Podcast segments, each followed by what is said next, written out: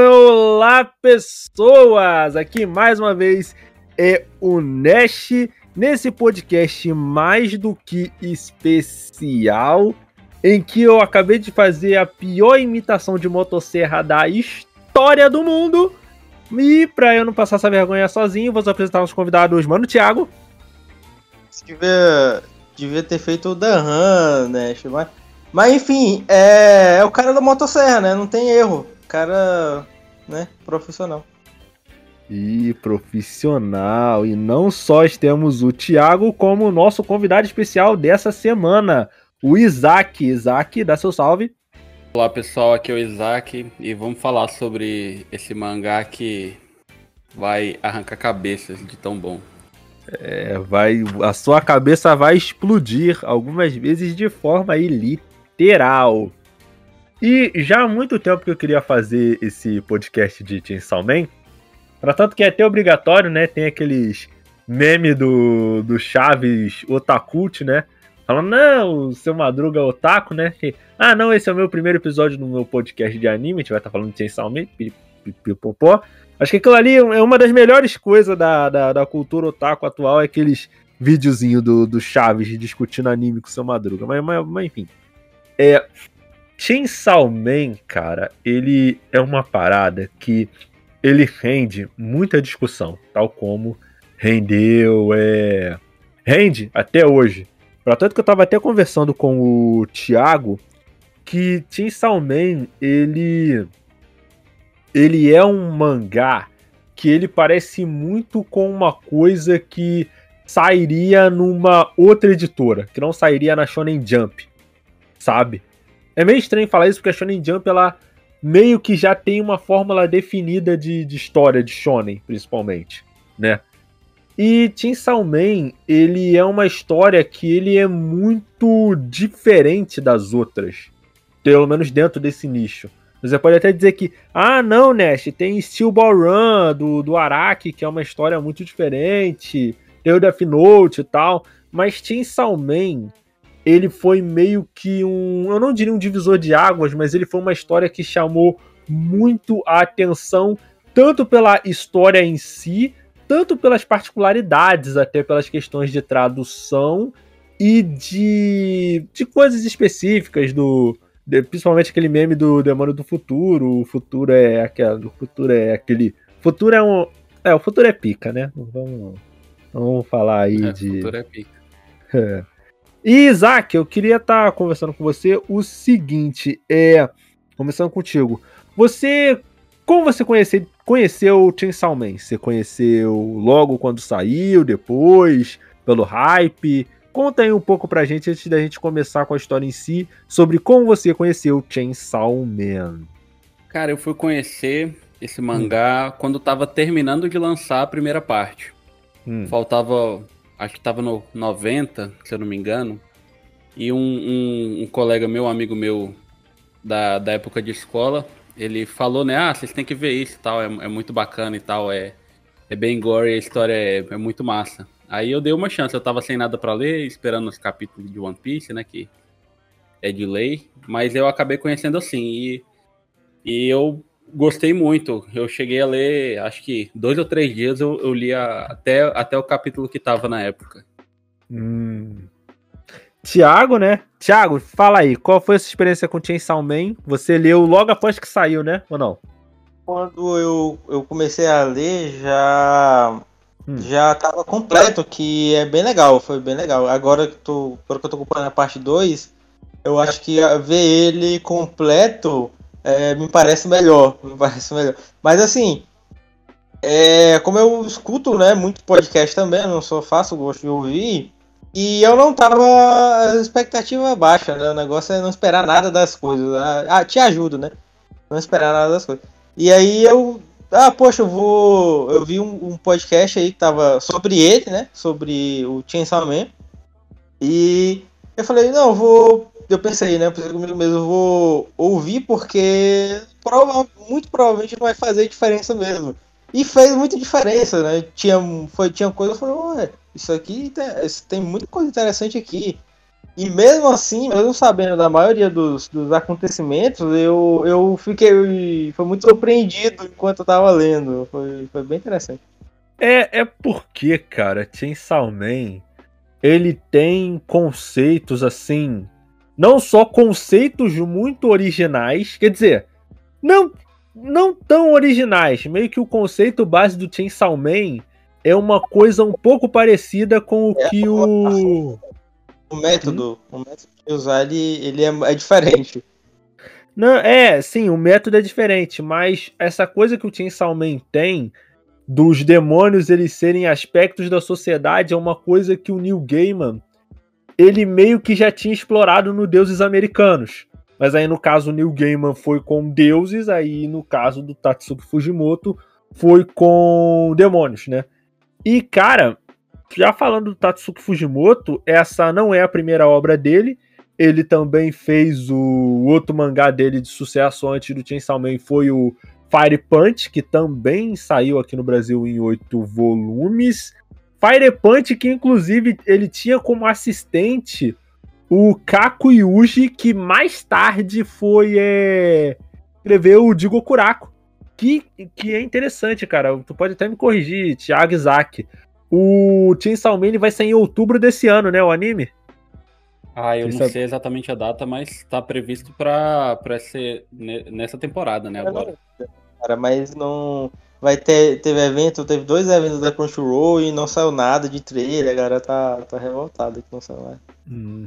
Não, cara, porque eu tava, tava, preocupado, porque no caso de Gokuraku vai sair em outubro desse ano agora. Aí eu pensei, pô, de Gokuraku vai competir com. Vai competir assim. Ele é mó fã, o Kaki hoje. Ele é mó fã, ele faz várias artes do, do Não, cara, porque assim, para tanto que o Kaku Yuji, geralmente é uma coisa interessante que lá no Japão eles têm, que eles fazem entrevistas conjuntas com os dois autores. Tanto que tem uma entrevista do Kaku Yuji analisando Chainsaw Man e uma do Fujimoto analisando o Hell Paradise, entendeu? Que no caso, acho que se eu não me engano, o Kaku Yuji era era assistente dele.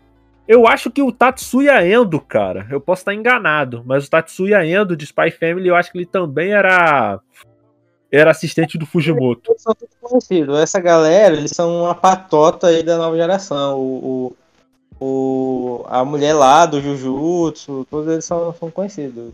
São brother. E assim, cara, são são obras, eu sempre gosto de falar de falar muito sobre, sobre isso, que são obras que elas falam, tipo, quando você vai pegar o Jigokuraku, o Jujutsu e o Chainsaw Man, mesmo que eles sejam obras muito diferentes em estrutura, você vê que eles têm é, um estilo e principalmente uma pegada muito única. Eu não sei se é porque eles costumam é, compartilhar ideias ou se isso faz parte do Zeitgeist maior, tá ligado? De um espírito de época maior que está sendo transmitido através dos mangás. Mas a gente vai estar tá falando sobre isso é mais lá na, mais lá na frente, né? Na, na segunda e na terceira parte. E para meia dúzia de pessoas que estão vendo esse podcast não conhece, Chainsaw Man é um mangá de Tatsuki Fujimoto, lançado entre 2018 e 2020, se não estou enganado, Thiago pode me corrigir. É, no caso, são quantos volumes, Thiago? São, acho que são mais de 10, né? São 12, se eu não me engano. A, a parte 1 um são volumes. 11? É, a parte 1 acho que são 11 volumes. É, no caso, um mangá de 11 volumes, em que a gente tem basicamente a história do Denji que é um moleque que é basicamente um ferrado na vida, que precisou vender um dos olhos, um dos rins, uma das bolas para pagar as dívidas do pai que sumiu aí no mundo. E ele. Oi, pode falar, Thiago? Continua, eu tô te interrompendo. É. Ele vendeu um rim, uma bola e um olho para poder é, pagar as dívidas do pai que sumiu no mundo. E o Denji, ele trabalha é, matando demônios para a Yakuza. Ele faz isso junto com o seu de, é, demônio motosserra, que é o Pochita, que ele é tipo um cachorrinho, que ele tem uma motosserrinha assim, ele é Ele é muito, muito bonitinho. Só que aí, o Denji, ele é enganado pelo pessoal da Yakuza que acaba sendo manipulado por um, por um demônio lá. E o Denji morre, né? Ele acaba sendo morto. Só que aí, quando o Denji ele morre, ele faz um ele faz uma promessa pro Pochita e guarde bem, isso é muito importante. O Denji. É isso mesmo, né, Thiago? O Denji ele não faz um pacto com o Pochita, né? Ele faz uma promessa. Ah, é, é, um contrato mesmo. Eles fizeram é um a, a, promessa quando, quando ele salvou, quando ele conheceu o Pochita, né? Que ele deu o sangue dele. Uhum. Aí eles fizeram aquele acordo, né? De eu te salvo, você me salva. Uhum. Aí, Mas por aí, conta disso, acredito eu. Não foi um contrato mesmo, não. O contrato para valer mesmo foi nessa hora que é, na lata hum. de líquido, né, que tava os pedaços do dente tá mutilado. E aí o Pochita ele realiza um contrato com o Denji que ele, quer ver o Denji realizar o, os sonhos dele e aí nasce o Chainsaw Man, o lendário. Isso, nasce o Chainsaw Man e nisso o Denji ele acaba sendo contratado pela agência de segurança pública que é chefiada pela Makima, que vai começar a manipular o Denji para alcançar objetivos específicos dela, que inclui lutar contra o demônio Revolver. Mas isso aí é só uma pontinha do iceberg da história. O resto dos outros arcos a gente vai estar tá falando depois. E Chainsaw Man, cara, a primeira coisa que a gente tem que falar sobre, sobre Chainsaw é justamente esse conceito dos demônios eles serem não serem criaturas tipo Behemoth ou sei lá, Nosferatu ou mesmo algum... é, é, é. Essa, essas entidades aí todas lá da, dos pilares lá de Salomão. Eu hum, pode falar. Citar a obra, eu não vou nem citar a obra que faz isso, que é, é uma perda de tempo. Porque é, foi uma, uma intenção do Fujimoto, né? Que ele, ele deixou bem claro que ele não queria colocar símbolos religiosos. Que isso meio que se contradiz em alguns trechos. Mas, na maioria da parte, ele, se, ele, ele consegue fazer isso e ele, ele dá uma, ele, ele menciona que ele propositalmente excluiu o conceito, a palavra Deus, né? Ninguém fala de Deus Chainsaw Man. Mas se você. É, é, eu, eu gosto como o, os, o, a palavra demônio ela vira mais uma ferramenta, porque se você tirar. Você pode colocar. Podia colocar qualquer outra palavra. É, e é você entender o conceito das, das criaturas, que são uh, é, é, personificação de conceitos mesmo, né? Da, da, os medos da humanidade. Hum, eu poderia sim. chamar de monstro que não, não mudaria tanto no, no conceito deles, né? O monstro revólver, é monstro serra elétrica. Que é demônio. É, é mais fácil dizer que é demônio e aí ele colocou assim. É, e, e isso é uma parada, cara, que já de cara, geralmente é uma coisa que, que anime e mangá faz muito. Que eles basicamente ou pegam símbolos, é, mitologia religiosa cristã, né? Geralmente, quem faz muito isso é visual no, é, light novel, sabe? Que pega essas paradas assim de ah, Durandal, é, Excalibur, essa mitologia mais europeia. E tem uma outra parte dos animes que vai pegar mais a mitologia japonesa, vai falar de Kitsune, é, e o Hakusho falava muito sobre isso, sobre yokai. Akurama, é, yokai e tal. E Chainsaw Man, ele já vai por um terceiro caminho, que ele pega objetos, né, medos da humanidade e transformam esses medos nas próprias criaturas é, em si.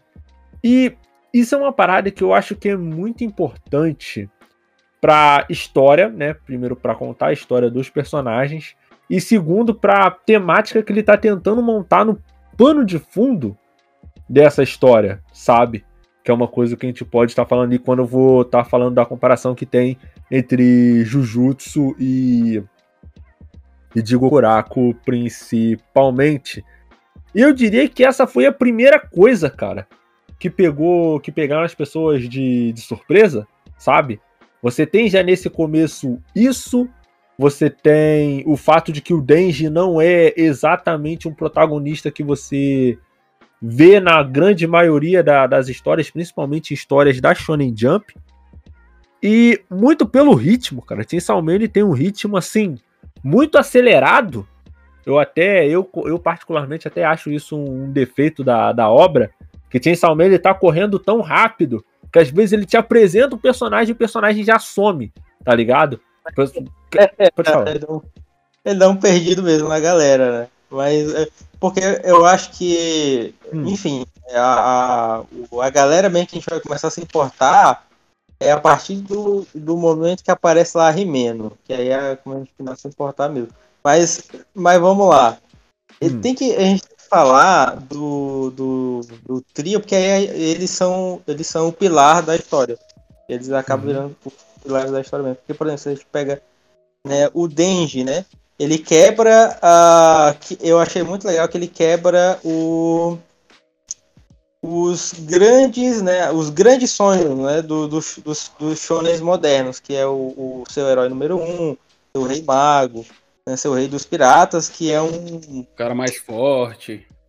É, é um objetivo muito concreto e ele já no primeiro capítulo ele consegue realizar ali o objetivo dele e aí a gente vai começar a entender é, onde é que isso vai parar, sabe? Não é, não é uma parada. Parece que é jogado, parece que é, é sem motivo, mas não é. Que é e tem várias coisas que, que vão uh, acontecendo dessa forma. Por exemplo, né? É uma coisa que eu vi que vem me chateando muito com, com o trio Shonen é a galera ter uma amizade automática, assim, que, que ah, tamo aí, né, galera, e a gente se importa. E não, a gente. É, as, primeiras, as primeiras interações do, do Denji com a Power e com a que eles geralmente volta e meia estão tentando se matar. Assim. No, no, na primeiro. Assim que a, a Power é apresentada, ela já tenta matar o Denji e entregar pro morcego. Eu, eu acho, cara, que assim, sobre essa parada do Denji, é que quando se trata de anime shonen, principalmente, você tem basicamente três tipos de protagonista. Vamos colocar assim. Não. Não, é três, três seria se fosse Isekai, mas aí quando se trata só de shonen são dois tipos, principalmente. O protagonista, que ele quer um objetivo inalcançável para ele, ser, uma, ser o rei dos magos, ser o Hokage, ser o herói número um, ser sei lá, qualquer coisa, certo? E você tem num outro aspecto um protagonista que ele quer, que ele quer um objetivo para alguém que ele gosta muito. Nesse sentido, me lembra muito o Tanjiro e o Edward, né, do Full Metal.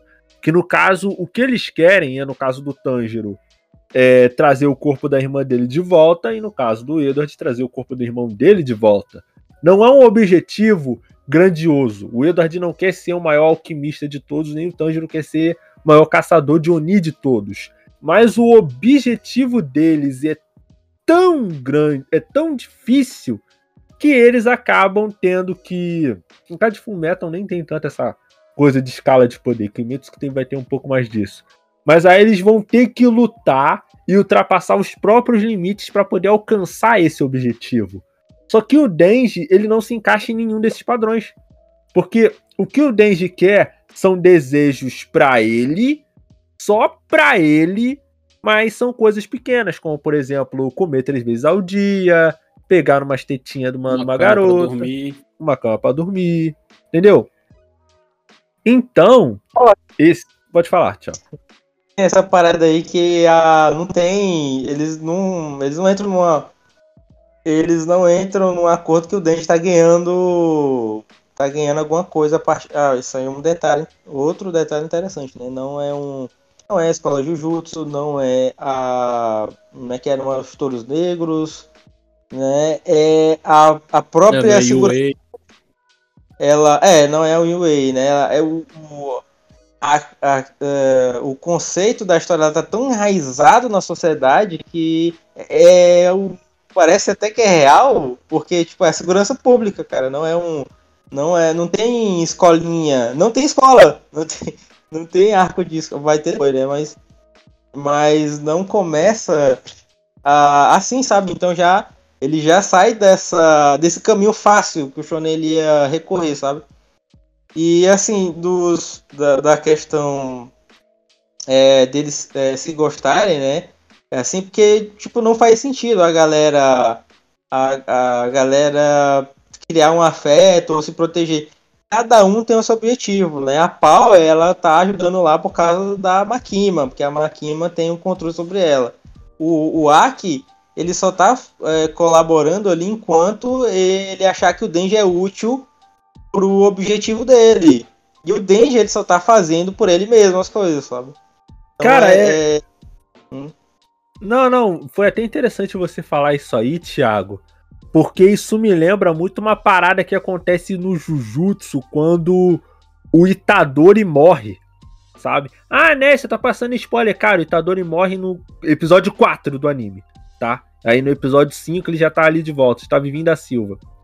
E assim, é muito estranho que o Itadori, ele morre, se eu não me engano, na segunda missão que eles vão fazer junto com a Nobara, tá ligado? É muito bizarro, porque assim, isso já acontece e já parece como se eles fossem amigos, sendo que o Itadori, ele é muito estranho assim, eu entendo que a Nobara ela pode sentir, porque o Itadori ela é um, ele é um, uma pessoa como ela, mas a Nobara ela sentir como se o Itadori fosse amigo dela, é uma coisa que não faz sentido, sabe? Foi até bom você falar é isso, Thiago. Né? É até bom você falar isso, Thiago, porque ah, tem a escola Jujutsu. Mas aí, o que, que eles aprendem exatamente na escola Jujutsu? Porque, ó, vamos pegar, por exemplo, Naruto, né? Eles vão para uma escola ninja, e lá na escola ninja, eles vão aprender sobre o que é ninjutsu, o que é taijutsu, o que é genjutsu, a natureza do jutsu, como controlar o próprio chakra, o que é chakra da natureza, é especialização, jutsu das sombras, sharingan, dojutsu, pipipi, popopó, ciclo, até quadrado, por aí vai. Só que no jujutsu eu fico pensando, cara, peraí, quem é que tá ensinando o que ali? Porque em nenhum momento, quer dizer, só naquela parte que o Itadori ele vira pseudo-cinéfilo para poder controlar o poder dele, né? Mas, dali... Assim, eu não sei, Thiago, pode falar. Acho que é o Todo lá acaba ensinando mais do que o próprio... do que o... Gojo. O... É. Não, não, pior, pior, pior que pior que é muito isso, cara. Pior que, tipo, é muito. É, é muito isso, sabe? É, tem uma coisa, porque assim, Jujutsu ele tem umas paradas que é.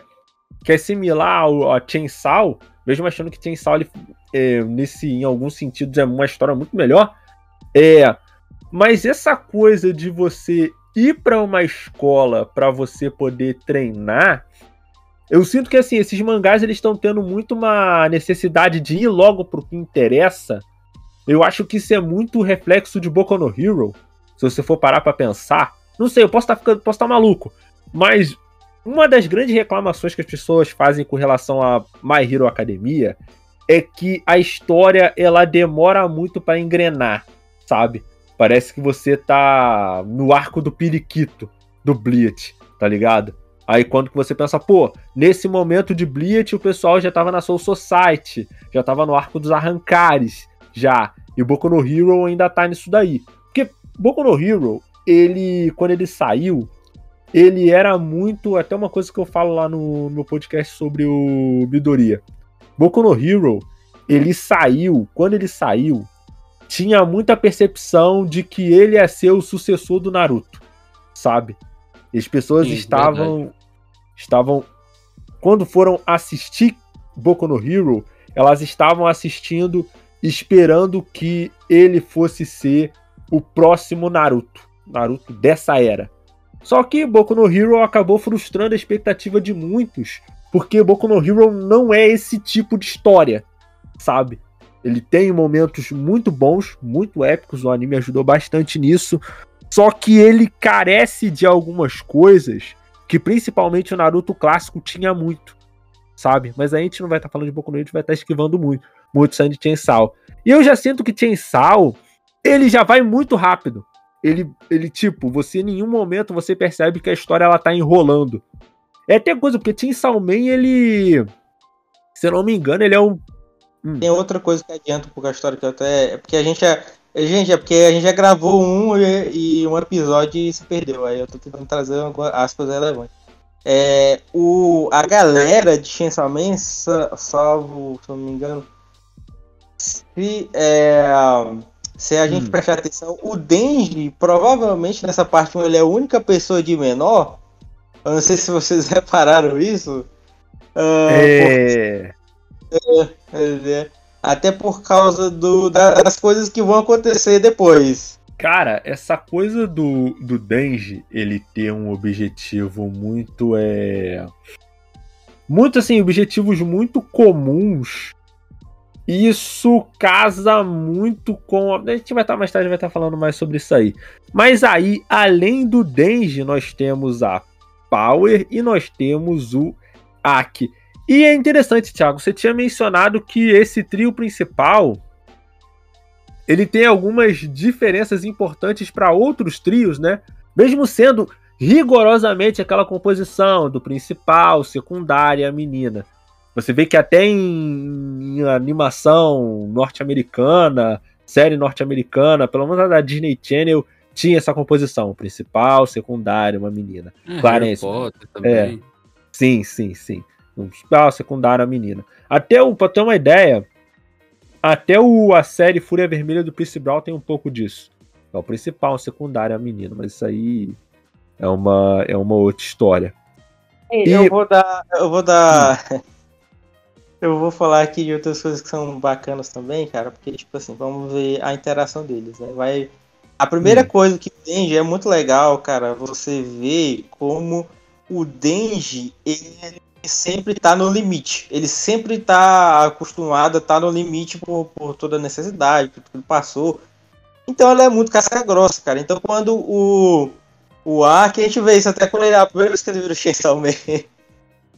Ele, ele, ele, ele é um dos caras que se pegar tá fudido na minha mão. É, ele, ele, a, a, primeira coisa que ele faz é, é, é, varar o cara lá zumbi. Ele vara lá o zumbi na, na e outra galera, foda-se se, era, se eles eram pessoas, tá ligado? Ele não pensa naquilo, ele, pode, ele não, não se dá nem o luxo de pensar nisso e vara todo mundo lá. E aí quando ele, ele, ele vai interagir com o Aki, é a primeira coisa que. E aí eles vão brigar, a primeira coisa que o Denji faz é acertar o saco dele, porque não, não, tem, por, não tem firula, né? não tem porque ele. Ele tá acostumado a brigar com, com gente muito mais forte que ele. E não tem por que ele fazer o. lutar bonito. Né? Ele faz a, a, a, Ele luta do jeito mais eficiente, mais rápido, mais prático. Se eu tô com uma. Hum. Com as motosserra na mão, eu vou varar, cara. Não tem, não tem aquele não tem um golpe, né? Não tem um nome especial, né? Outro clichê que ele quebra também, é, que não tem. É, é, não tem um é, é só moral. É moral, cara. É, não, não, cara, porque assim, essa parada do, do nome do, do, do, golpe, eu tava pensando isso nesses dias, e essa coisa do nome do golpe, ela tem um pouco dessa coisa do teatro kabuki também, cara. Eu sei, eu sei que é uma parada que não faz sentido o cara falar o golpe dele antes de fazer, mas é porque anime e mangá tem muito essa parada do da performance, tá ligado? Não basta só o cara tem que fazer, o cara tem que demonstrar, tem que fazer toda uma performance, um piriri parará. Seria, tipo, seria até interessante, cara. Eu vou até procurar depois pra ver se não tem um anime sobre teatro kabuki. Se não tiver, tem, tem que ser feito. Tem, tem que ser, tem que ver isso aí. E, cara, ainda falando sobre o, o Denji, eu acho o Denji um personagem assim uma das coisas que faz eu achar que o Tatsuki Fujimoto ele é um escritor muito bom, porque o Denji, ele, como você falou, Thiago, ele é um cara que ele tá sempre no limite. E por ele ter sido uma pessoa que sempre teve, que sempre foi muito animalizado, porque ele não nunca foi tratado como um ser humano, ele tem necessidades animalizadas, para tanto que quando a Power ela perde o gato dela, o Denji ele chega e fala: Ó, oh, o seguinte, eu vou salvar o seu gato, mas só se você deixar eu pegar nas suas peitolinhas. A Power fala. Tem uma frase que vai resumir muito hum. que é tipo.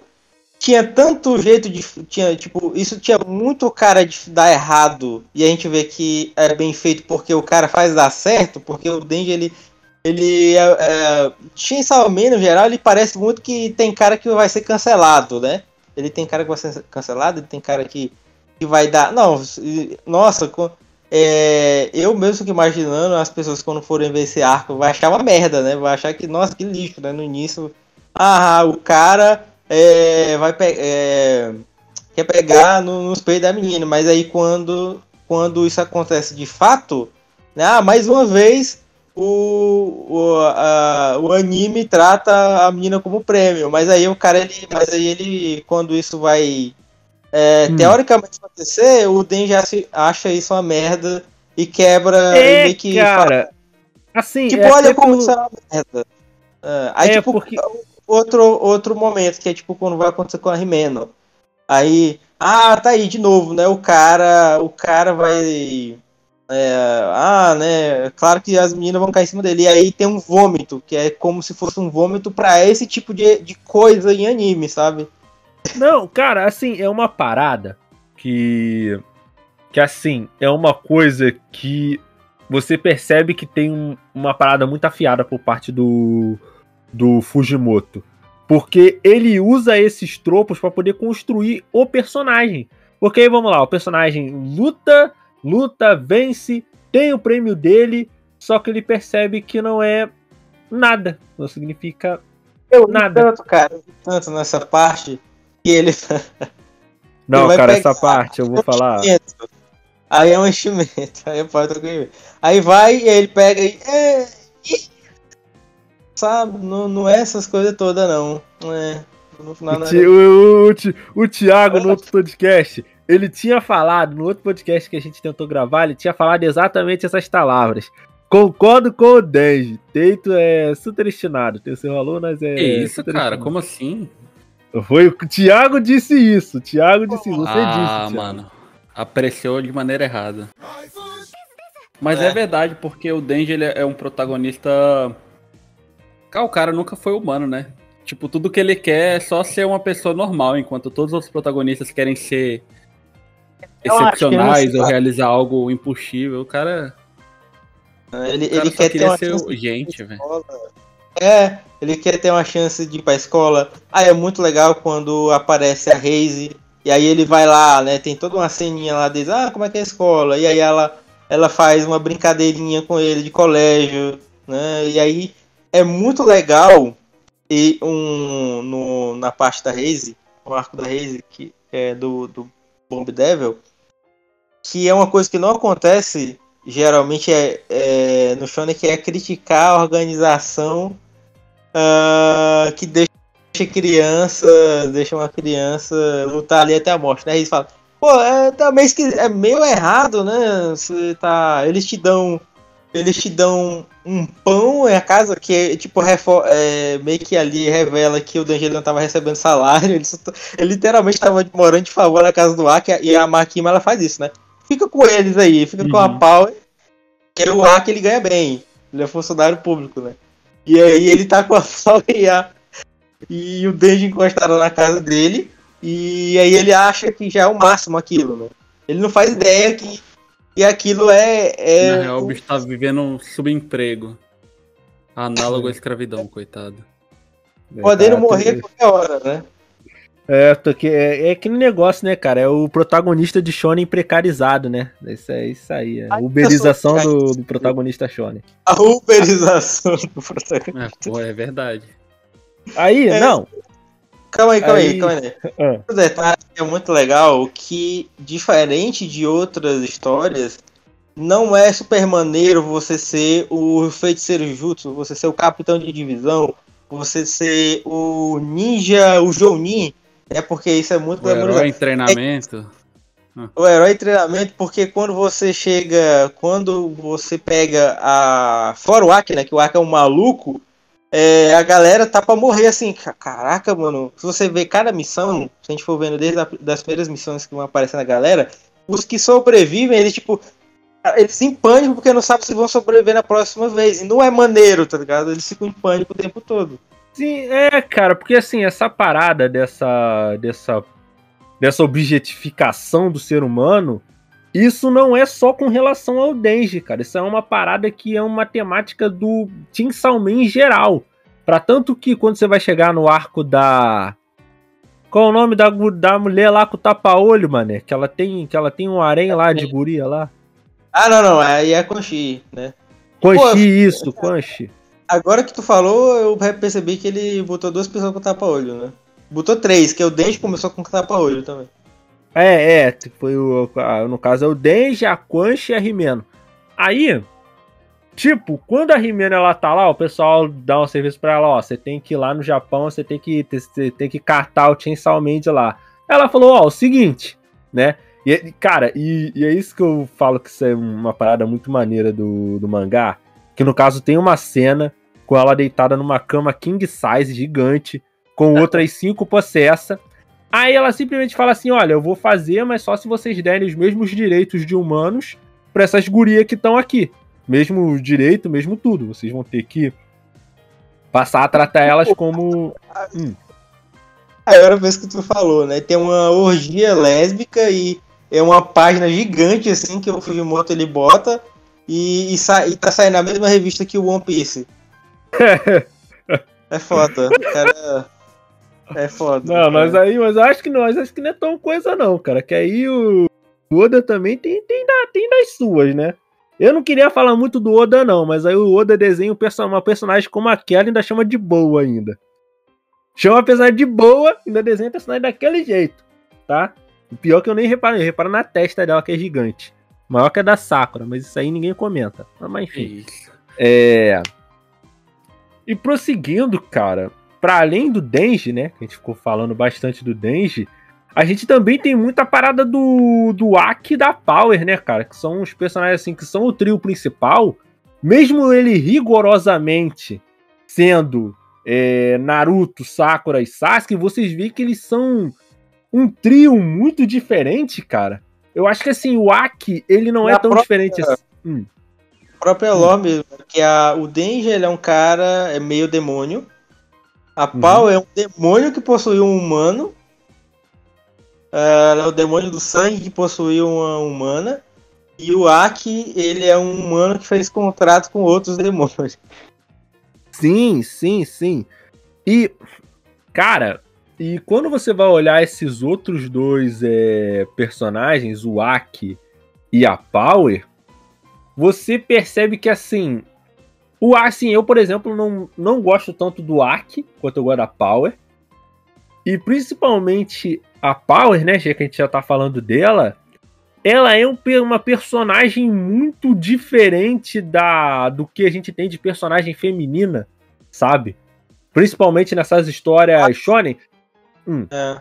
É mais loucona. Ela é mais. Ela sempre tá. Ela ataca primeiro, ela não. É, ela, ela é inconsequente, né? E ela, tipo, ela não tem medo, não tem vergonha, ela faz tudo que dá vontade. Sim, tá, tanto que tem aquela cena maravilhosa da, da Power pegando o carro da. Qual é o nome da guria? É a. Ai. O Benin. O Benin, cara, melhor. O, fora o Danger, ela é o melhor boneco, cara.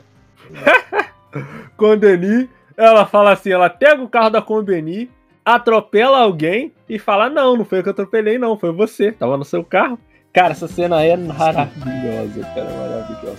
Tomara que tenha o demônio Fusca na, na, na parte 2 do Chainsaw Man. Tomara. Oh, Aí... O demônio Fusca Azul é o brabo. é. é. E é uma Esse coisa, cara, que, que assim, que os novos, que os mangá recentes eles estão tentando quebrar você vê muito isso em Jujutsu, principalmente, dessa coisa da protagonista, da personagem feminina, ela, tipo, não é que ela ser, o, ser a protagonista ou ser muito mais forte que o protagonista, né? Apesar de que Black Clover, pelo que eu sei, ele tem um pouco disso. Mas da personagem feminina ela não se encaixar no estereótipo que você tem desse tipo de personagem.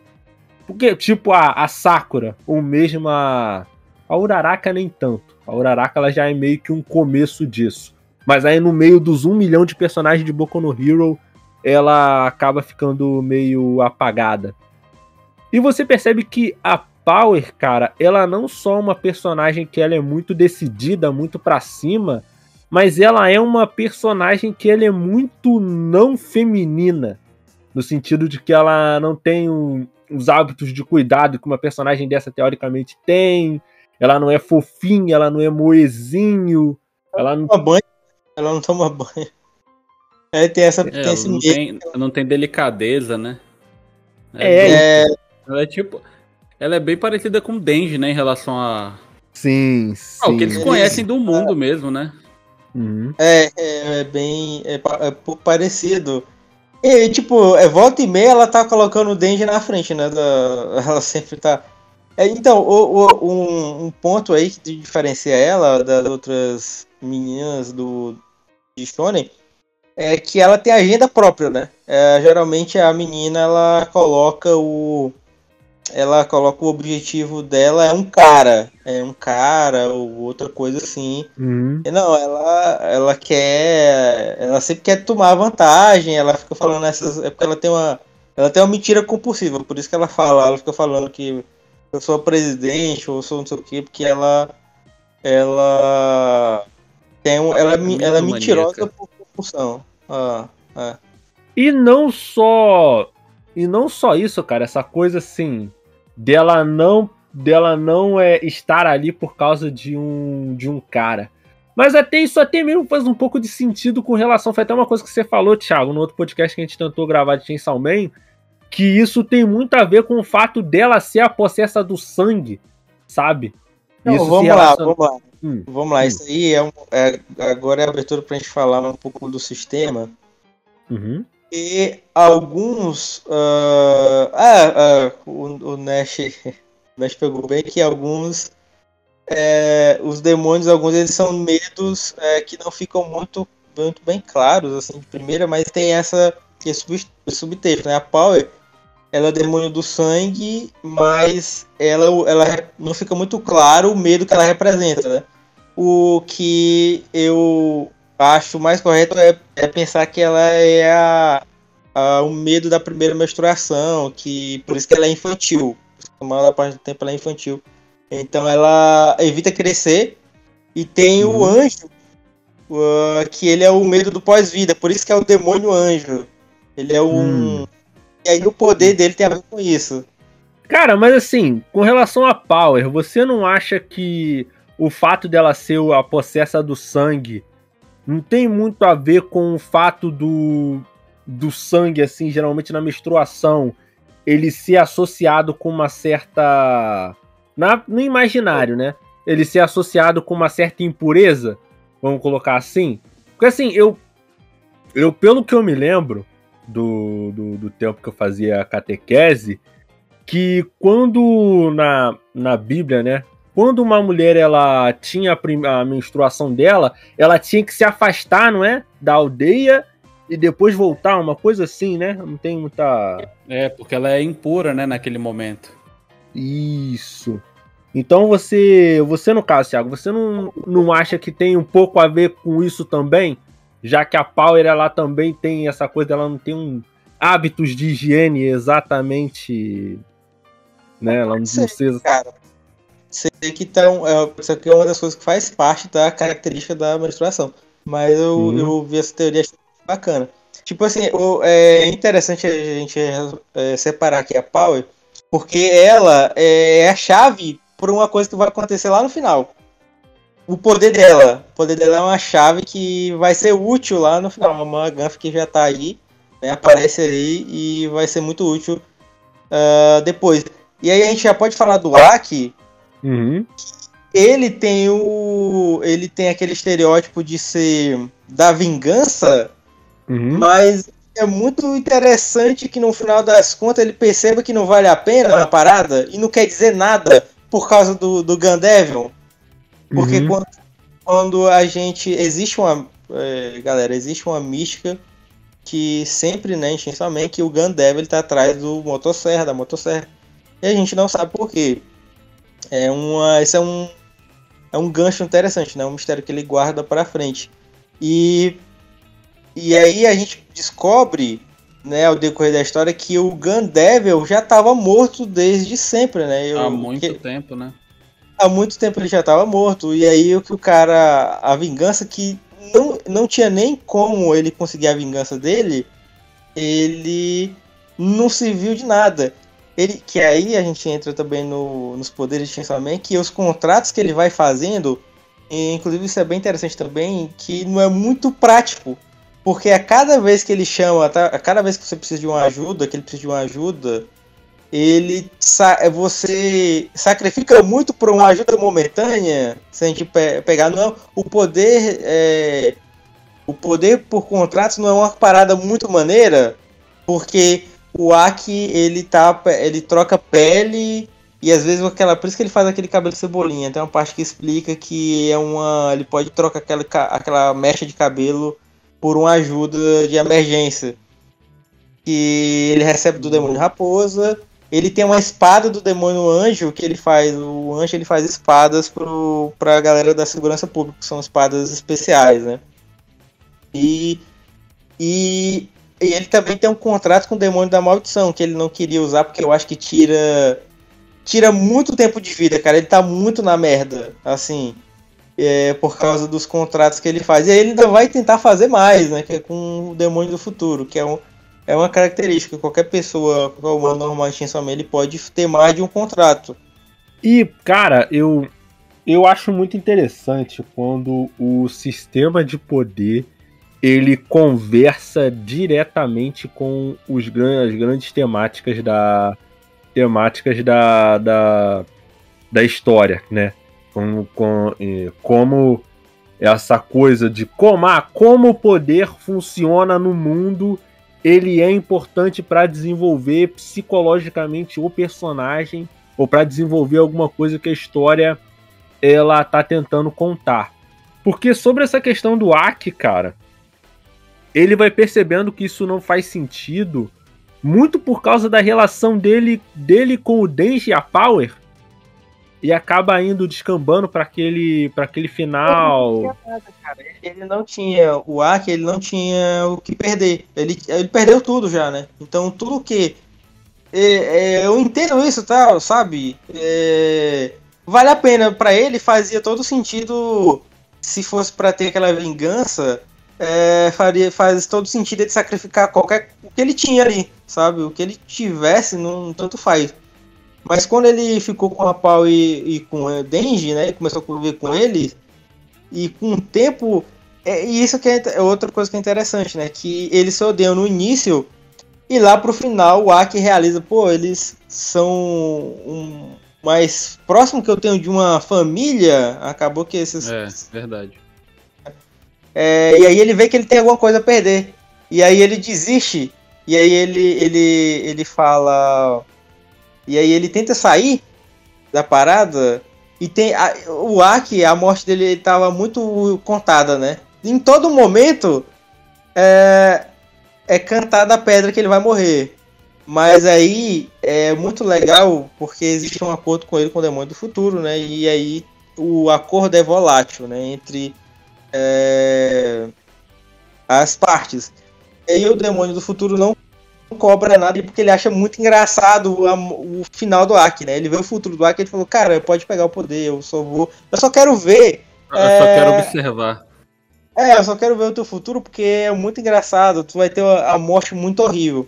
E é muito interessante sobre a, a, a morte do Aki.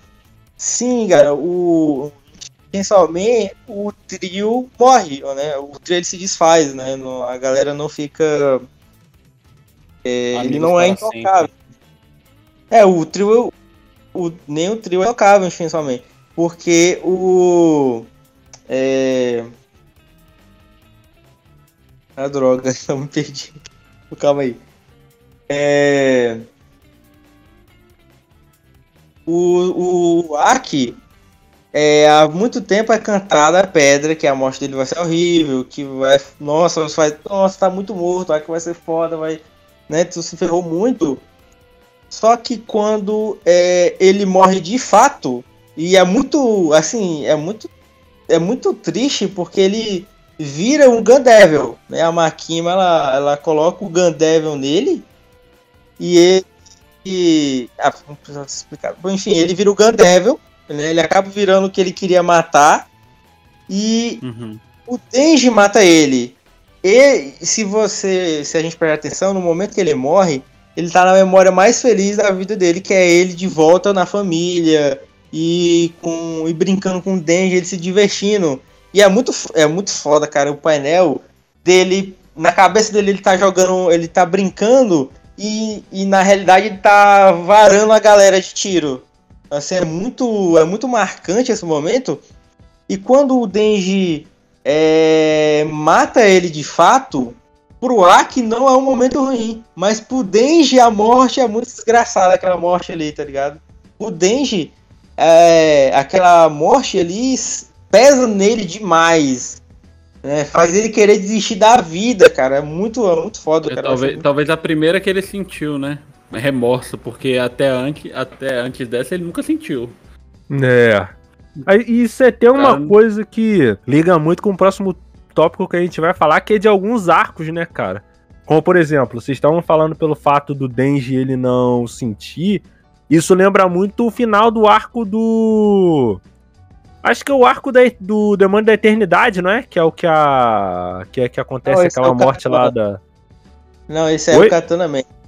Esse é o Katana Man. Esse, ah. Essa parte do Katana eu, eu quero falar do que o primeiro arco que eu vejo que o Chainsaw Man ele vai ele, ele engrena, né? Tipo uhum. assim, já tá acontecendo as coisas, né? As coisas estão acontecendo.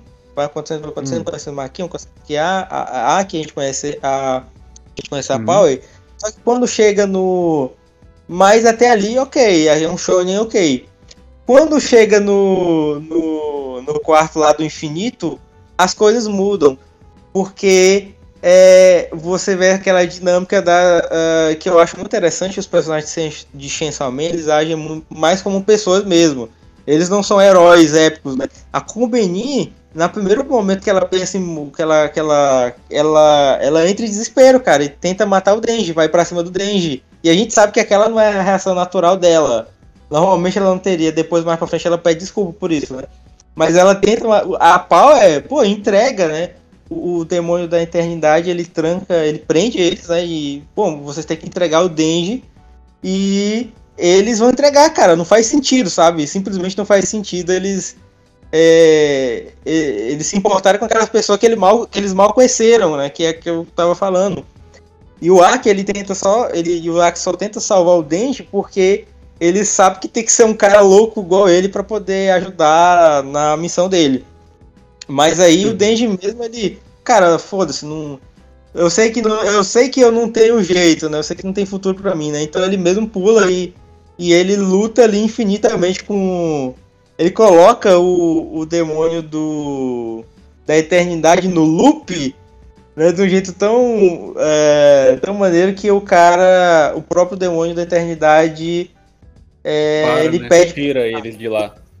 É, é, pede, não, não tô aguentando mais, desgraçado, né? Me mata. Até porque o, o, os demônios eles não morrem. É, eles vão pro inferno e aí eles voltam. Ali ele sabia que não era uma morte para sempre, mas foi tão desgraçado o momento que ele que o Denji fez ele passar que ele desiste, né? Ele faz o cara desistir. Cara, e, e, o próprio conceito, cara, desse, desse arco é uma coisa que lembra muito um filme de terror, né? Os caras estão presos num lugar, eles não podem sair nem pra lá e nem pra cá.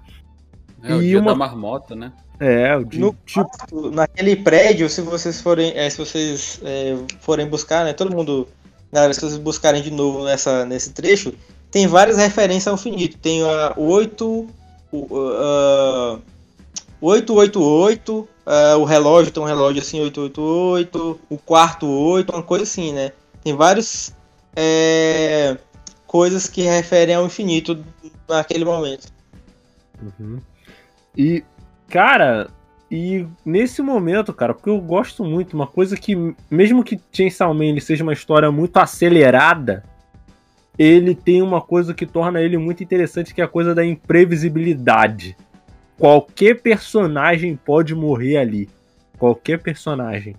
E uhum. assim, mesmo que algumas vezes seja um personagem tipo o demônio violência, tá ligado? Ele é um. Ele é um personagem que ele aparece ali. Tipo, eu tava hypando muito ele e no fim das contas ele morreu de qualquer jeito, tá ligado? Ele, o demônio. Cara, aquela, aquela, aquele painel do Denji, ele montado no demônio tubarão, velho, aquilo, aquilo é muito brabo, cara.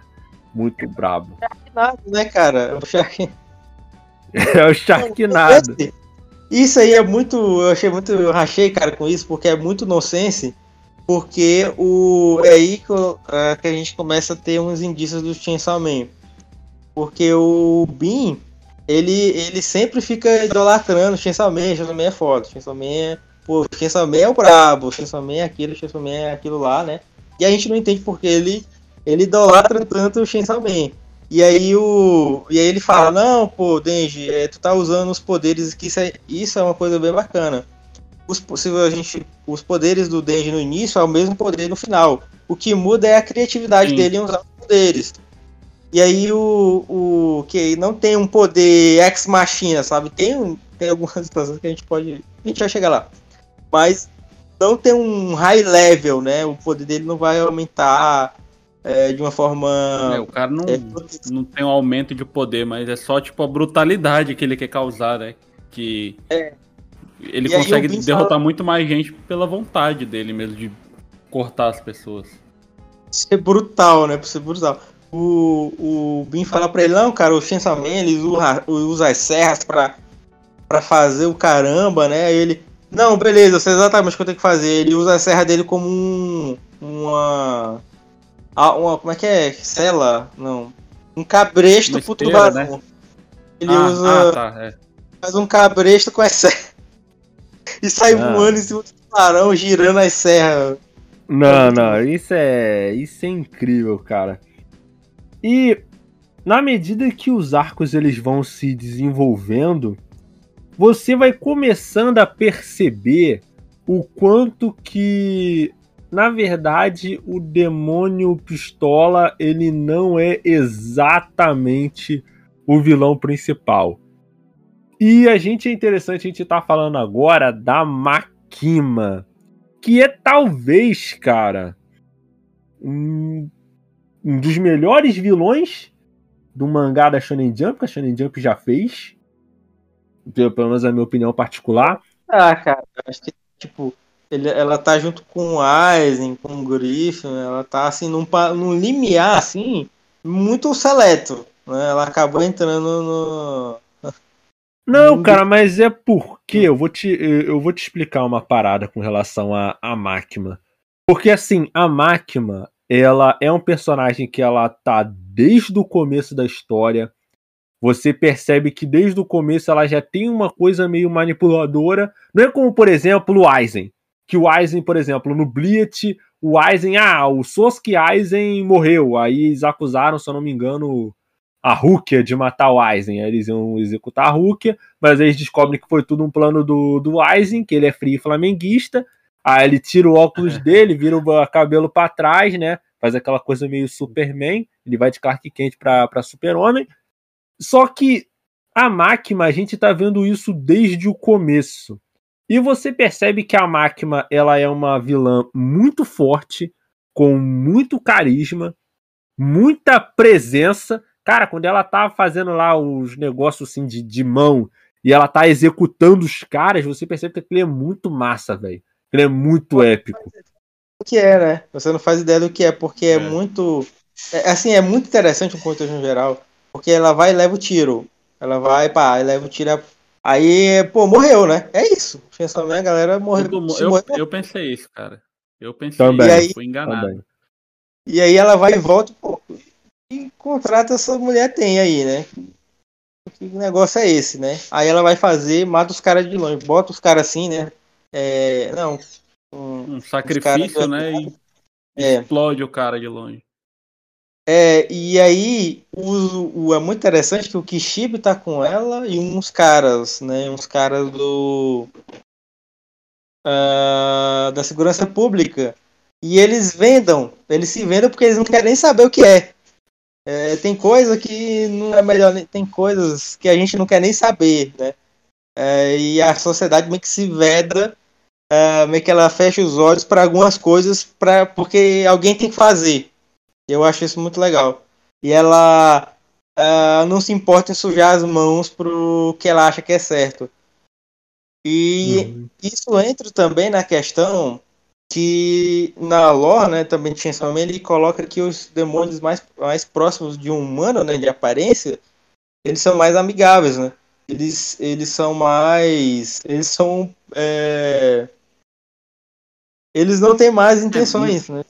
Se você for pegar. É menos, a... São menos violentos, né? São menos. Eles não têm, não têm necessidade de matar as pessoas, né?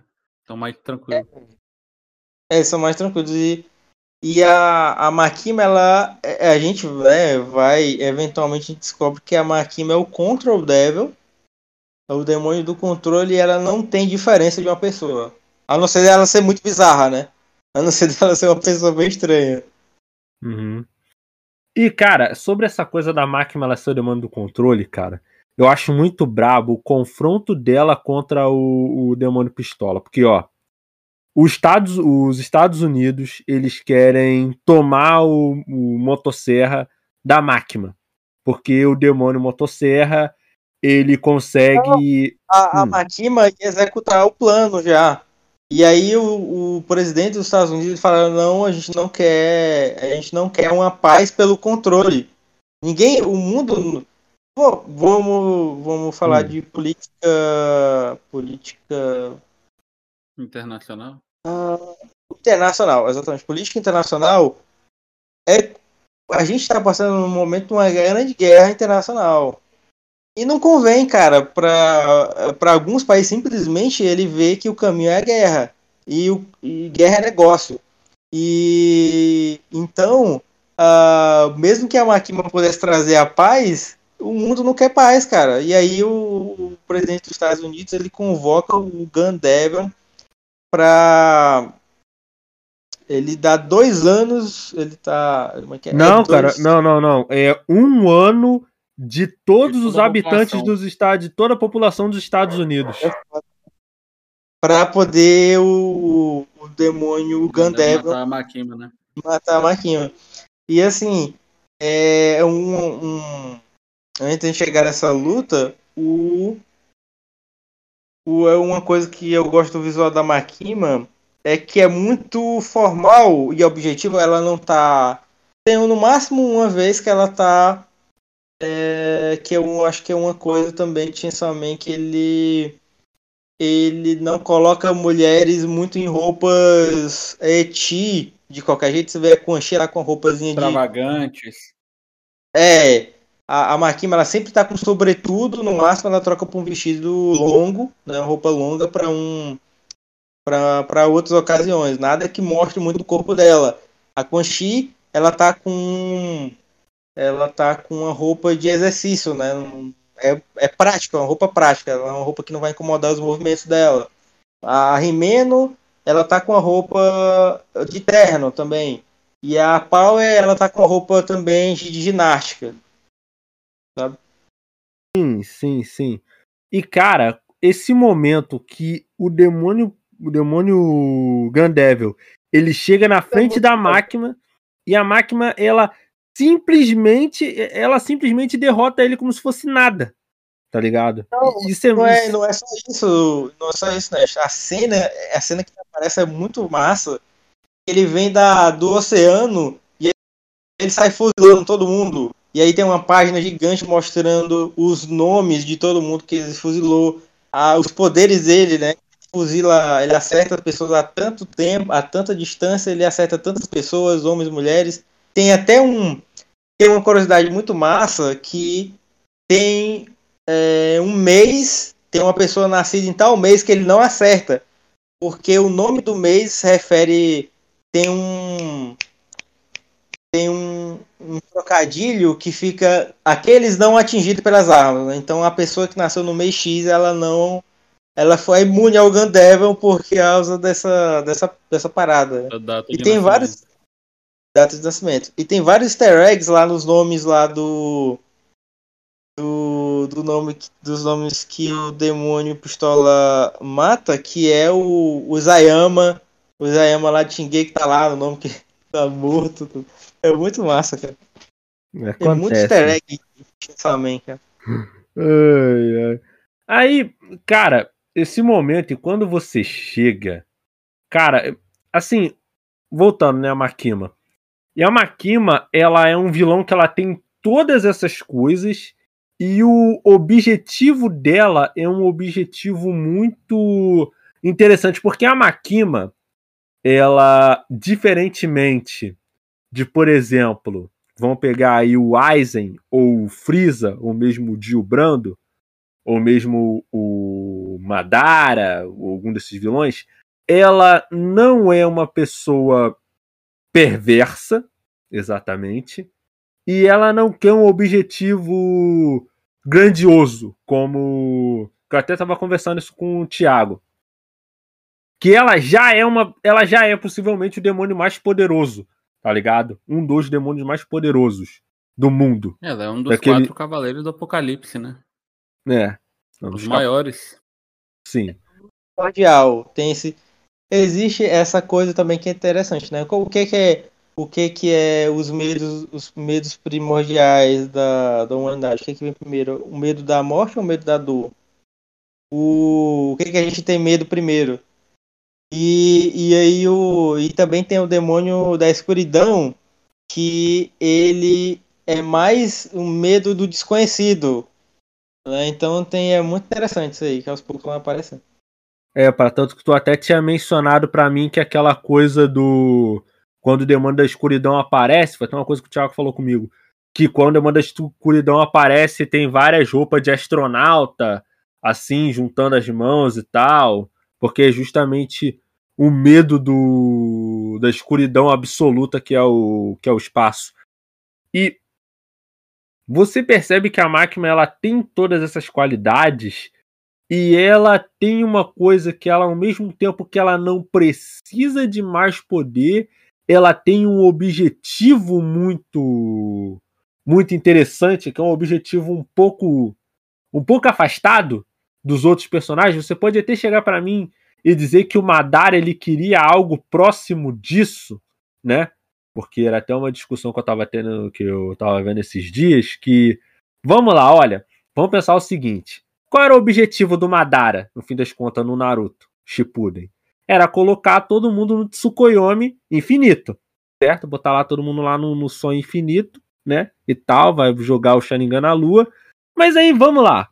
Nesse sonho infinito, as pessoas iam estar tá vivendo a melhor versão da vida delas. Ah, Nest, mas. Utopia, né? Mas, ia ser um sonho. Tá, mas aí se todo mundo tá sonhando, se não tem ninguém ali, tá ligado? É muito uma coisa que a gente não para claro que as pessoas não pediram para ter um para ter um sonho, mesmo que seja a melhor versão possível, não é não é algo da vontade da pessoa querer fazer querer ter uma parada daquilo. Claro que depois veio a Kaguya e estragou tudo. Mas essa ideia, mesmo que ele tenha matado um monte de gente durante a Guerra Ninja, você percebe que o objetivo dele não era a priori um objetivo ruim. E você percebe que a Makima é a mesma coisa. Ela matou muita gente, ela matou o Aki, mat... Hum, muitas outras coisas aconteceram indiretamente por causa dela, a morte de muitos e muitos personagens. E você percebe que o objetivo dela não é ruim. Mas para o Denji não é um objetivo aceitável, porque para ela cumprir esse objetivo, o Denji vai ter que basicamente morrer. E você percebe. Hum. É muito cruel hum. porque ela meio que dá a vida pro Denji. Ele, ela constrói uma vida para tirar, né, com, já com o propósito de tirar. E é muito. Uh, eu gosto muito desse momento, quando ele acontece de fato, porque o Denji, por mais que ele seja energético, por mais que ele tenha as as é,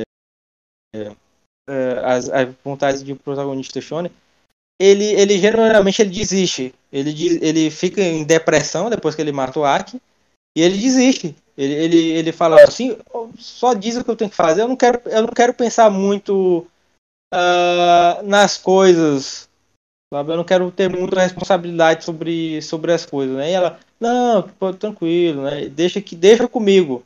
Desiste da desiste da vida, desiste do contrato que tu fez com, com o Pochita, né? Desiste do, é, de buscar o, o, uma vida melhor. E aí que o, o Chainsaw Man emerge, o verdadeiro Chainsaw Man, né? É, que no caso é aquela Sim, versão. É. Isso aí. E você percebe que são personagens são diametralmente opostos, cara. Se você quando você parar para pensar, porque a máquina ela já é alguém que tem tudo, basicamente, porque ela é o demônio do controle, ela tem tudo, ela pode ter tudo que ela quiser e ela quer um objetivo que não é exatamente para ela, vamos colocar assim, porque no caso, por mais que ela tenha o controle, ela não pode simplesmente extinguir da face da Terra aquele, aquele demônio, ela aquela coisa. Consegue, ela não consegue ter relações genuínas com as pessoas porque ela sempre está numa, pose, numa pose, ela sempre está de cima para baixo, ela sempre está vendo todo mundo de, de cima para baixo. Então, é, hum. por mais que ela quisesse usar o objetivo, uh, ah, eu quero pegar o Chainsaw Man, porque o, o Chainsaw Man, a gente descobre que ele tem um poder, ele é o medo dos demônios de desaparecer, né? Logo ele vira um ser, serem esquecidos. Logo ele vira um, um, um, demônio primordial também. Ele é um medo primordial e a habilidade dele é, é poder sumir com os conceitos que ele que ele devora, né? Com os demônios que ele devora, ele some, né? E aí a Makima quer usar ele para uh, é, tirar as mazelas da humanidade, né? Para acabar com as mazelas da humanidade.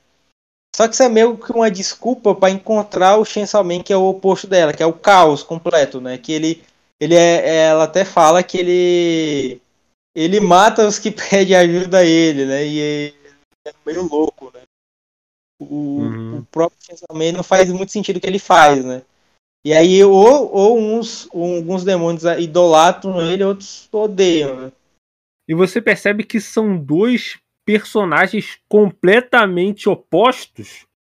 E é isso que torna a coisa da, da luta final deles uma parada tão interessante, porque o Denji, ele, cara, para mim, eu acho que assim, Chainsaw Man, por mais que ele não seja uma história exatamente perfeita, né? Principalmente assim no, nos arcos que no arco que antecede o arco final, ele tem umas ideias tão fora da casa, tipo a coisa da luta, da resolução final do Denji, tá ligado? Ou toda a construção do protagonista, da Power, da própria Makima em si. a gente, a gente hum. tem, que, tem que parar aqui um momento só pra falar da luta dele com a Makima, né? A uhum. luta do Denji mesmo, porque eu não considero o, o, o, o Chainsaw Man, o Pochita, ele é um e o Denji é outro. Isso é outra coisa maneira que a gente não comentou, né? Ele uhum. não ele tá o tempo todo, o Denji é ele mesmo, né? Ele tem um controle, ele só puxa lá o gatilho, uh, uhum. sofre pro, pra virar o Chainsaw Man, ele vira o Chainsaw Man, ele vira o, o cara da motosserra. E, e aí é muito, uhum. é muito interessante que ele ele poderia escolher ficar escondido, né? porque a é meio que a Makima uh, meio que ela controla o mundo, né? E ele não tem muito pro o Denji ele não pode ter uma vida, né? Ali naquele momento.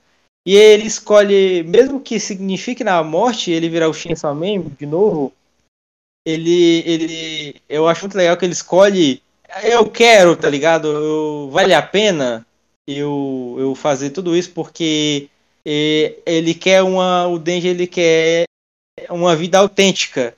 E aí ele. Qualquer coisa vale a pena para isso, né? E aí ele vai. Ele vira o, o motosserra de novo para poder encarar a Makima última vez lá no cemitério. Uhum. E cara, eu eu acho muito maneiro como Chainsaw Man, a primeira, a primeira parte. Tipo, se Chainsaw Man acabasse ali, naquela cena final, para mim já seria o suficiente. Para mim já, seria, ah, Nash, mas você não tá lendo a parte 2 não, porque eu estou lendo Berserk. Tiago vem me importunando há meses. Nash, Lebersic, Nash, Lebersic. Eu acho que é porque ele muito só não bem, vem na minha casa. Muito bem. Você, o Thiago, ele só não vem na minha casa sábado de manhã falando a palavra de Kentaro Miura porque ele mora no Ceará e eu no Rio. Senão ele estaria vindo aqui batendo na minha casa, ser sábado de manhã. Olá, senhor. O senhor conhece a palavra de Kentaro Miura e vai me passar um volume de Berserk assim na, na, na, na pegar na minha cara no, no, no, cara, o volume de Berserk. Mas aí, quando eu terminar Berserk, que eu geralmente tenho o hábito de ler tudo, de todos os gêneros possíveis.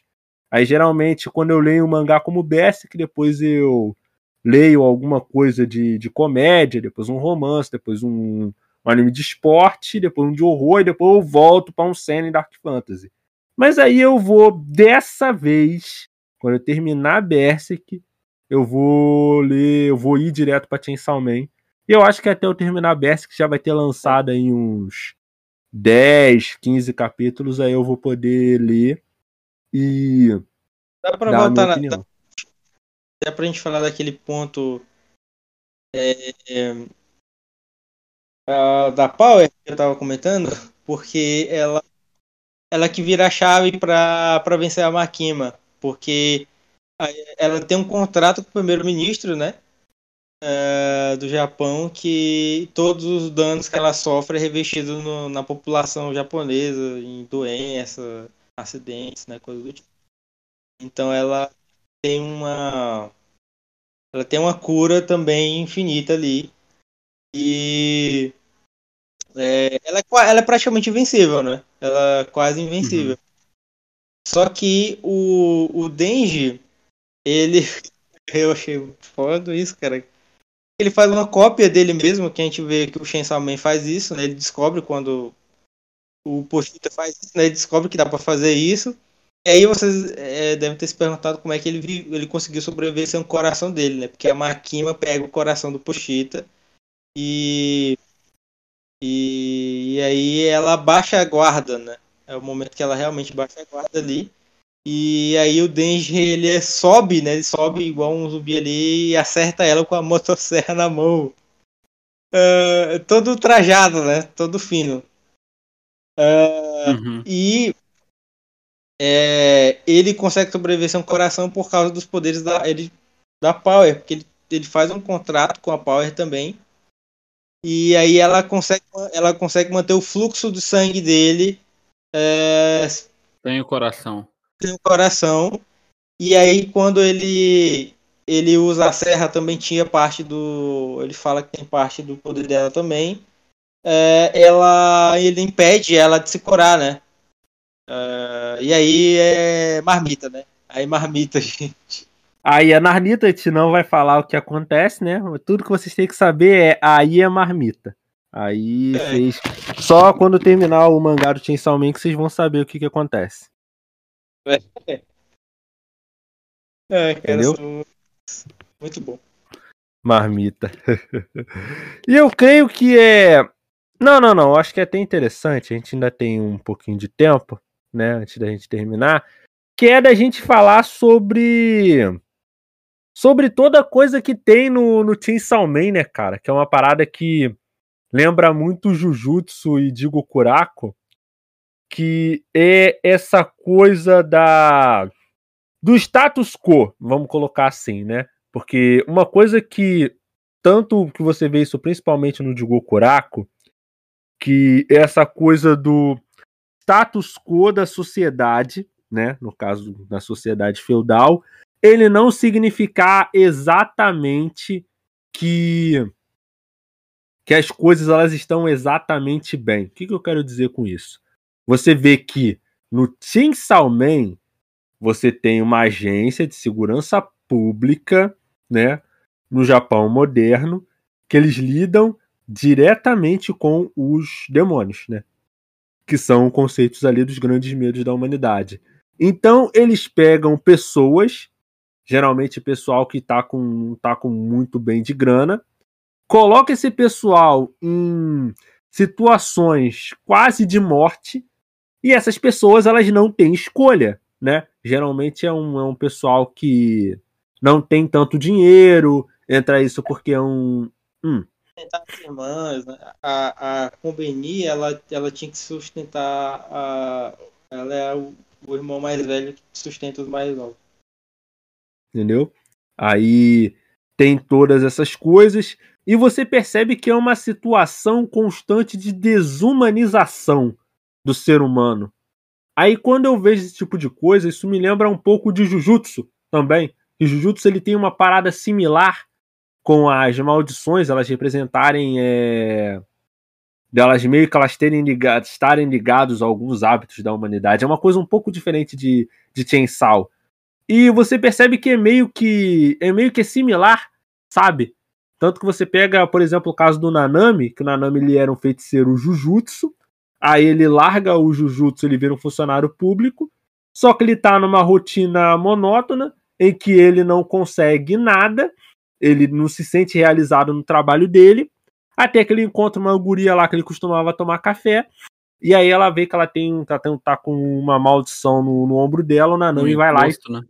é um encosto, o Nanami vai lá e tira, e ele percebe que mesmo que a vida de feiticeiro Jujutsu ela seja muito perigosa e ele ganhe muito menos, ele sente que ele está fazendo algo de de importante, vamos colocar assim. Aí eu te fala, tá, Nest, então você tem essa ligação com o Jujutsu, mas qual é a ligação com o Digokuraku? Digokuraku ele tem uma parada muito similar com relação aos Asaimon. Não sei se o Thiago vai, vai entender do que eu tô falando.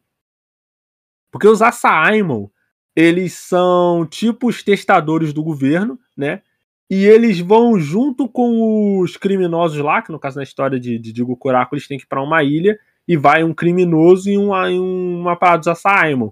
Só que esses criminosos, né, vamos botar entre muitas aspas, tem gente ali que matou, tem gente ali que roubou, mas tem gente, por exemplo, como a Nurugai, que a Nurugai é uma guria que ela basicamente ela foi condenada à morte por ela ser de uma tribo que não respeitava o shogunato. Aí isso aí, cara, fica patente não só nela, mas principalmente no Shugen porque o Shugen ele é um soldado, ele é um samurai leal à coroa, ao shogun, só que ele é um cara que ele usa os métodos mais violentos e perversos para alcançar o objetivo dele. Porque para ele não importa se a pessoa, o passado da pessoa, a história da pessoa, a pessoa já está desumanizada, o criminoso. Não importa se, por exemplo, o Gantetsuzai ele foi condenado porque ele partiu uma porta de um nobre, tá ligado? Só que aí, para ele, se é considerado criminoso, ele vai executar, ele não quer nem saber. Se vier um cara do vai ele também vai executar. E essa temática constante desses mangás novos que tratam muito dessa certa, talvez, desumanização do, do ser humano, vamos colocar assim, que o ser humano ele já não é já não é visto como alguém digno de respeito, digno de direito, sabe? Não é uma coisa, como é que. Eu não sei se vocês estão entendendo o que eu tô querendo falar. Não é como, por exemplo, no Bleach. Que no Bleach você tinha os Hollows, os Vastolords, aí você tinha os números, aí você tinha o Kyura, que era o quarto, aí você tinha o, o rei da. O, o rei dos Hollows, que era o segundo. Tipo, eles não estão lutando contra monstros ou contra é, ou contra oponentes entidades, né? É, é, são como tipo, não é como no Naruto que eles estão lutando contra as bijus ou quando eles estão lutando contra as pessoas são equivalentes a eles. Não é como, por exemplo, ah, Ninja X está lutando contra Ninja Y, Feiticeiro Jujutsu X está lutando contra Feiticeiro Jujutsu Y. Não, eles estão lutando contra pessoas, contra indivíduos que deveriam ser considerados como pessoas, mas eles são acabam sendo vistos como menos do que pessoas. E você vê que no caso dos demônios é o oposto. As pessoas elas vão ficando cada vez mais perversas e os demônios vão ganhando cada vez mais contornos mais humanos. Você vai ver isso na Power, você vai ver isso no próprio Denji e até um pouco na Máquina.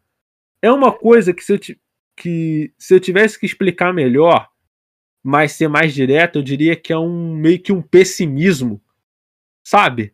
É, é, meio estranho a gente falar isso quando a gente tá falando de mangá e anime shonen, que é sempre uma coisa muito de ah, festa, alegria, vamos realizar os nossos sonhos. Aí vem Jujutsu e falar. Hum, pode falar. É, tem essa coisa da de determinação, uh, a amizade, né? Ela, ela, o conceito resolve tudo, né? E não é, é essa visão não existe nessa nova geração é, é uma coisa muito de um profundo. É, é, é como eu falei antes, cara, é um pessimismo muito grande, sabe? Com relação a, a ao, ao futuro. Eu, isso deve ter um pouco a ver com a situação com a situação que está lá no Japão no momento, a gente não vai entrar muito nisso, mas esse pessimismo eu sinto isso muito no Chainsaw Man e no Jujutsu principalmente. De Gokuraku eu não sinto tanto, porque de Gokuraku ele tem um final feliz, vamos colocar assim. Mas no Jujutsu e no de Gokuraku, no, no Jujutsu e no Chainsaw Man, que são duas das obras grandes shonen, né? Tem Kimetsu também, que tem um... Se bem que Kimetsu morre muita gente, né, no arco final. Então não é uma coisa exatamente feliz. Mas você percebe muito um pessimismo e muito uma coisa de eles estão, eles não são é, guerreiros. Eles não são ninjas, guerreiros, magos. Eles são funcionários, sabe? É muito uma coisa muito burocratizada. Você eu sinto um isso também. Muito, né? É, é, é, é isso. É basicamente isso. O cara tá. Eu, eu, eu, como eu tinha falado antes, é a uberização do protagonista de Shonen. Tá ligado? Que aí calma o Tanjiro. Hum. Calma aí, eu, eu.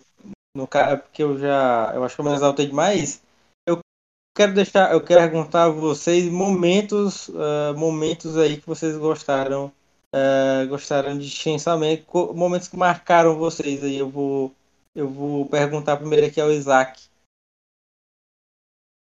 Cara, a, a hora que o que o Aki se transforma o, o Gun Devil e é morto pelo Chainsaw Man, aquela hora é marcante para mim, cara. O Ver, ver um, um, cara que tava. que não era nada, foi se tornando alguém ser quebrado de novo, para mim foi bem marcante. Cara, é, posso falar, Thiago? Pode.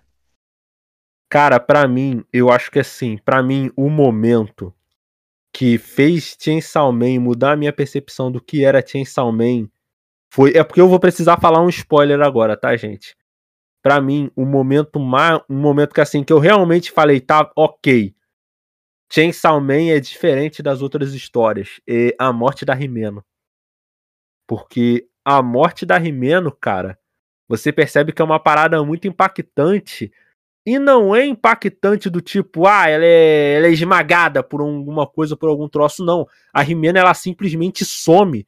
E você vê que ela vai é. fazendo os acordos, ela vai dando parte do braço, da perna, até que ela simplesmente some. E o pior de tudo é que ela se sacrificou completamente e foi a troco de nada, porque ela, eles não conseguiram resolver, tá ligado? É uma coisa ao mesmo tempo tão impactante, mas tão seca que tipo, você nem fica, você nem sabe o que dizer. Eu sei, a morte da da Reise, ela também é um pouco ela também é um pouco desse jeito, mas eu acho que no nível do que aconteceu com a Rimeno, porque você, pô, você pensa, pô, a Rimeno ela vai ficar até pelo menos até o final do mangá. Talvez no final do mangá ela morra. Mas aí já não. Ela, hum. tem, ela tem cara de que. Ela tem tapa-olho. é, ela tem tapa-olho. Você não espera isso de alguém que tem, de, de que tem tapa-olho. E é uma parada muito impactante. O momento do Aki tam, também é, principalmente porque foi porque foi construído antes. E cara, eu assim, Tim Salman ele tem muito desses momentos. Ele mesmo ele tendo só 96 capítulos, tem muita coisa nele que é memorável. Não é um tipo, é não um tipo de é isso. Não é um tipo de história que você lê e cinco dias depois você já esquece o que aconteceu. Tá entendendo? Eu tenho vivo na minha mente cada detalhe da história de Chainsaw Man. Sendo que eu só li Chainsaw Man em uma vez só, tá ligado? É muito vivo os detalhes de história, de coisa, dos detalhes que acontecem, sabe? É uma coisa que quando você bate o olho, você percebe, ok, Chainsaw Man é uma história única. Vamos colocar assim. É, Tiago, você tem mais alguma coisa para tu falar? Alguma curiosidade que talvez te tenha deixado passar e tal? Eu acho que. Hum. Ah, eu acho que não. Eu acho que foi. Eu acho que é isso, né? Eu acho que tipo, só a minha a minha o que que o que que vai ser da parte 2, né? Já tem uns indícios disso já, mas eu só tipo é, é, é eu acho a gente podia eu tava até conversando com o Isaac é, mais cedo e tipo assim, ah, podia ser sorte, né? Podia, ah, o cara o cara fez a história uma vez, mas aí ele faz o Fire Punch também, que é muito bom. E aí você vê que é, para tudo se encaixar, é, é, claro que não existe ninguém que tem controle completo sobre a história, né?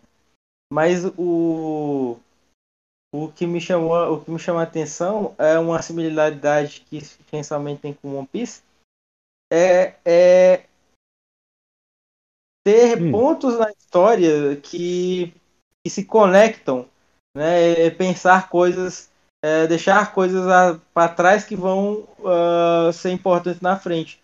Só que o, hum. o faz isso a longo prazo, né? E o Chainsaw Man uhum. ele já ele, ele curta esse processo. Hum. Ele me parece o inverso, porque por um ser mais violento, agressivo, o outro ser mais uh, mais ameno e, e alegre. Então são opostos proporcionais. E, e até pela questão de até pela questão de ritmo, né, cara? Porque Chainsaw Man é uma história muito acelerada, muito é. rápido, e o One Piece ele já é uma história mais lenta, né? Para tanto que One Piece está com mais de mil capítulos e não acabou. Chainsaw Man tem um décimo disso e já já acabou a primeira parte. Finalizou e... muito bem, né, a primeira parte. É, cara, assim, eu fiquei até pensando. Eu, eu... Pode falar. Não, é porque, tipo, tem muito mangá que eu já li que terminou e não fechou tão bem os, os pontos, a história dos personagens quanto o Chainsaw Man. É, eu nem sabia que viria uma parte 2, né? Quando veio foi uma surpresa, uma surpresa muito boa, porque foi uma história muito, muito bem interligada, igual o Grilo tava falando. Ah, pois é, uhum. tá aí, vamos lá, curiosidade. A curiosidade que ficaram é que a, a Finsalmente Park 2 ele está sendo lançado em português, né? Tá saindo toda terça-feira na na Jump Plus é, com a tradução oficial. E a gente esqueceu de falar, né? Que o futuro é pica. é essa coisa maravilhosa, cara, dessa tradução. Pra tanto que agora não é mais não vai ser mais terça-feira, né? A gente vai mudar o calendário para é, segunda, Fujimas-feira, é, quarta, quinta, sexta, sábado, domingo, aí segunda, aí Fujimas, é feira de novo. Quinta é outra feira. É isso aí, cara. Mas é, é... Isaac, é, tem alguma coisa que você acha que a gente esqueceu de falar? Alguma coisa que você queria pontuar e tal?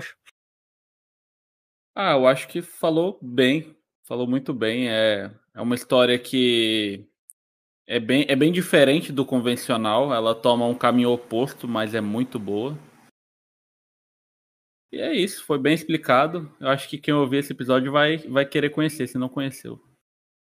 Show, perfeito, cara, perfeito. Eu agradeço a participação do Tiago, que queria estar gravando esse podcast já há muito tempo, né? E queria agradecer também a participação do Isaac. Isaac, tamo junto. Sempre que você quiser estar tá gravando com a gente, é só você chegar. E eu só queria estar tá falando uma coisa antes da gente terminar, que o Entre Mídias ele vai dar um tempo, esse vai ser o último podcast que a gente vai gravar. Oh, a gente nem o, o Isaac, ele, ele é de Cidadela, faz, né, quer falar um pouco, Isaac, do Cidadela, do... Ah, é, é. Eu agradeço o convite. É, eu falei pouquinho no episódio, tava, tava aprendendo mais do que, do que contribuindo com a conversa, na verdade. Mas é, eu, eu faço parte do Cidadela Geek e também do podcast Los Ticos, para quem quiser ouvir sobre o universo geek e, e o, o Los Ticos é um podcast de humor, humor um pouco mais pesado. Mas, é, obrigado, muito obrigado pelo convite.